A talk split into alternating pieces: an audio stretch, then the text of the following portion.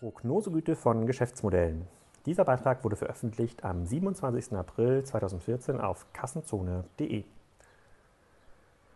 Durch Zufall bin ich vor kurzem auf ein fast drei Jahre altes Video vom Organisationspsychologen Peter Kruse gestoßen. Er erklärt in dem Video innerhalb von drei Minuten, was das Internet verändert hat. Der Beitrag wurde im Rahmen der vierten Sitzung der Enquete-Kommission Internet und digitale Gesellschaft aufgenommen. Im Grunde erklärt er, dass ein hoher Vernetzungsgrad mit spontanen Aktivitäten der einzelnen Teilnehmer zu nicht mehr prognostizierbaren Effekten führt. Das ist das Internet. Damit könnte man von einer spontanen Revolution bis hin zur irrationalen Wahl extremistischer Parteien recht viel erklären, aber mich interessiert in seiner Aussage nur ein Statement. Nicht-lineare Systeme sind nicht vorhersagbar. Er erkennt darin einen Machtzuwachs von Kunden, Bürgern und Mitarbeitern. Und ich grüble nun schon seit Tagen, ob das nicht auch für Unternehmen selbst gilt. Ich sitze täglich mit Herstellern, Händlern und Verlagen zu diversen E-Commerce-Themen zusammen. Oft geht es um die Entwicklung und Umsetzung von Geschäftsmodellen, die nicht klassisch hergeleitet werden. Günstige Kindermode online. Gibt's noch nicht? Cool, das sollten wir machen. Ich versuche dann nachzuvollziehen, ob die Modelle von den stetig wachsenden Oligopolen angreifbar sind.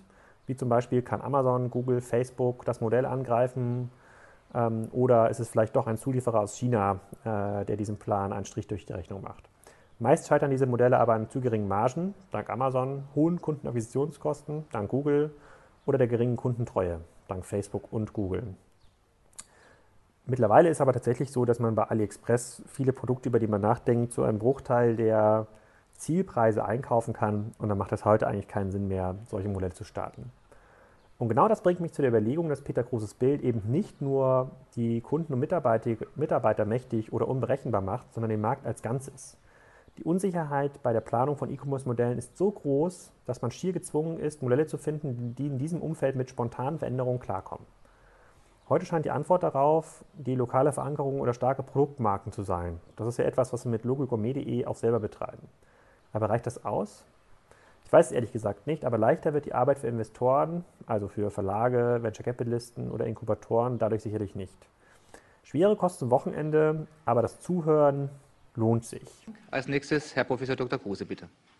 Ja, vielen herzlichen Dank, meine Damen und Herren, für die Gelegenheit, hier etwas beitragen zu dürfen. Mein Name ist Peter Kruse. Ich habe eigentlich 15 Jahre lang relativ weit weg von jeder Form von Praxis gearbeitet. Ich war mal auf der Schnittwege zwischen Experimentalpsychologie und Neurophysiologie unterwegs und habe mich mit dem menschlichen Gehirn beschäftigt, hatte also, wenn Sie so wollen, eine frühe Liebe zum Thema intelligente Netze.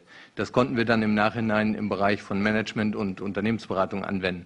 Ich habe äh, versucht, äh, das, was ich zu diesem Thema wie beeinflusst das Internet die Gesellschaft sagen wollte, in zehn Thesen zusammenzufassen. Die kann man in drei Minuten dann nicht mehr zusammenfassen, aber ich habe mich gefragt, was ist denn sozusagen der Kerngedanke dahinter? Und äh, da ich ja nun sehr stark aus systemtheoretischer Perspektive herauskomme, äh, möchte ich Ihnen gerne eine Grundthese kurz in den Raum stellen. Ich glaube nämlich, dass das Internet die Gesellschaft tatsächlich ganz gravierend verändert. Ich würde sogar den Begriff Revolution äh, dafür nehmen. Und zwar gibt es eine grundlegende Machtverschiebung vom Anbieter zum Nachfrager. Ich glaube, dass da etwas real passiert in allen Bereichen der Gesellschaft. Und das hat etwas mit der Systemarchitektur zu tun. Wenn man sich anschaut, was wir in den letzten Jahren gemacht haben, dann sind wir hingegangen und haben die Vernetzungsdichte in der Welt gravierend erhöht. Es hat noch nie eine solche Explosion vorher gegeben.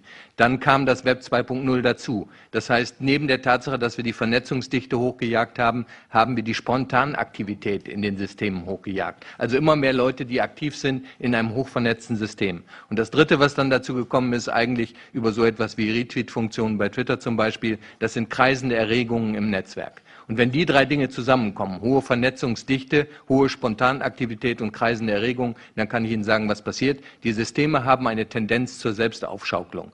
Das heißt, Sie werden erleben, dass diese Systeme plötzlich mächtig werden, und zwar ohne, dass man vorhersagen kann, wo das ganz genau passiert. Und die Menschen haben das für sich entdeckt. Die erste Motivation der Menschen im Netzwerk war Information. Sie wollten Zugang zur Information. Dann irgendwann haben sie gemerkt, naja, es ist auch spannend, sich im Netzwerk darzustellen. Dann ging es darum, Spuren zu hinterlassen hinterlassen. Und was die Menschen im Moment merken, ist, dass man über die Netze mächtig werden kann. Die Menschen schließen sich zu Bewegungen zusammen. Und wenn Sie diese Situation noch vorhersagen wollen, dann kann ich Ihnen sagen, das wird bei diesen Netzen prinzipiell nicht gehen. Wir können gerne in die Glaskugel gucken, aber das sind nicht lineare Systeme. Nichtlineare Systeme können Sie nicht vorhersagen, der Schmetterlingseffekt sitzt dazwischen. Das heißt, wir müssen uns Gedanken darüber machen, wie können wir dann Vorhersagen machen. Und da würde ich sagen, es ist die Frage der Empathie, der Wahrnehmung dessen, was zurzeit resonanzfähig ist in den Systemen. Wenn Sie einigermaßen nah dran sind am Markt, einigermaßen nah dran an den Menschen, dann können Sie nicht vorhersagen, was passiert, aber Sie haben ein Gefühl für die Resonanzmuster der Gesellschaft. Und an diesem Punkt, denke ich, brauchen wir eine Umdenkung. Wir müssen uns begreifbar machen, dass Macht sich neu definiert. Macht sitzt beim, Nachfra beim äh, Nachfrager und nicht beim Anbieter. Das heißt, wir bekommen einen extrem starken Kunden, wir bekommen einen extrem starken Mitarbeiter und wir bekommen einen extrem starken Bürger. Und wenn es uns nicht gelingt, an dem Punkt empathisch genug zu sein, zu wissen, wo diese Art von Aufschaukelung stattfindet, dann kriegen wir in den nächsten Jahren gravierende Probleme. Und wenn es darum geht, sich zu überlegen, was müssen wir ändern, dann bin ich inzwischen durchaus bereit, mich durchaus entspannt zurückzulehnen, weil diese Systeme werden eine solche Dynamik entfalten, dass wir es uns schlicht und ergreifend nicht leisten leisten können, uns nicht zu verändern. Also insofern kann man da sagen, und bist du nicht willig, so brauche ich Geduld. Dankeschön.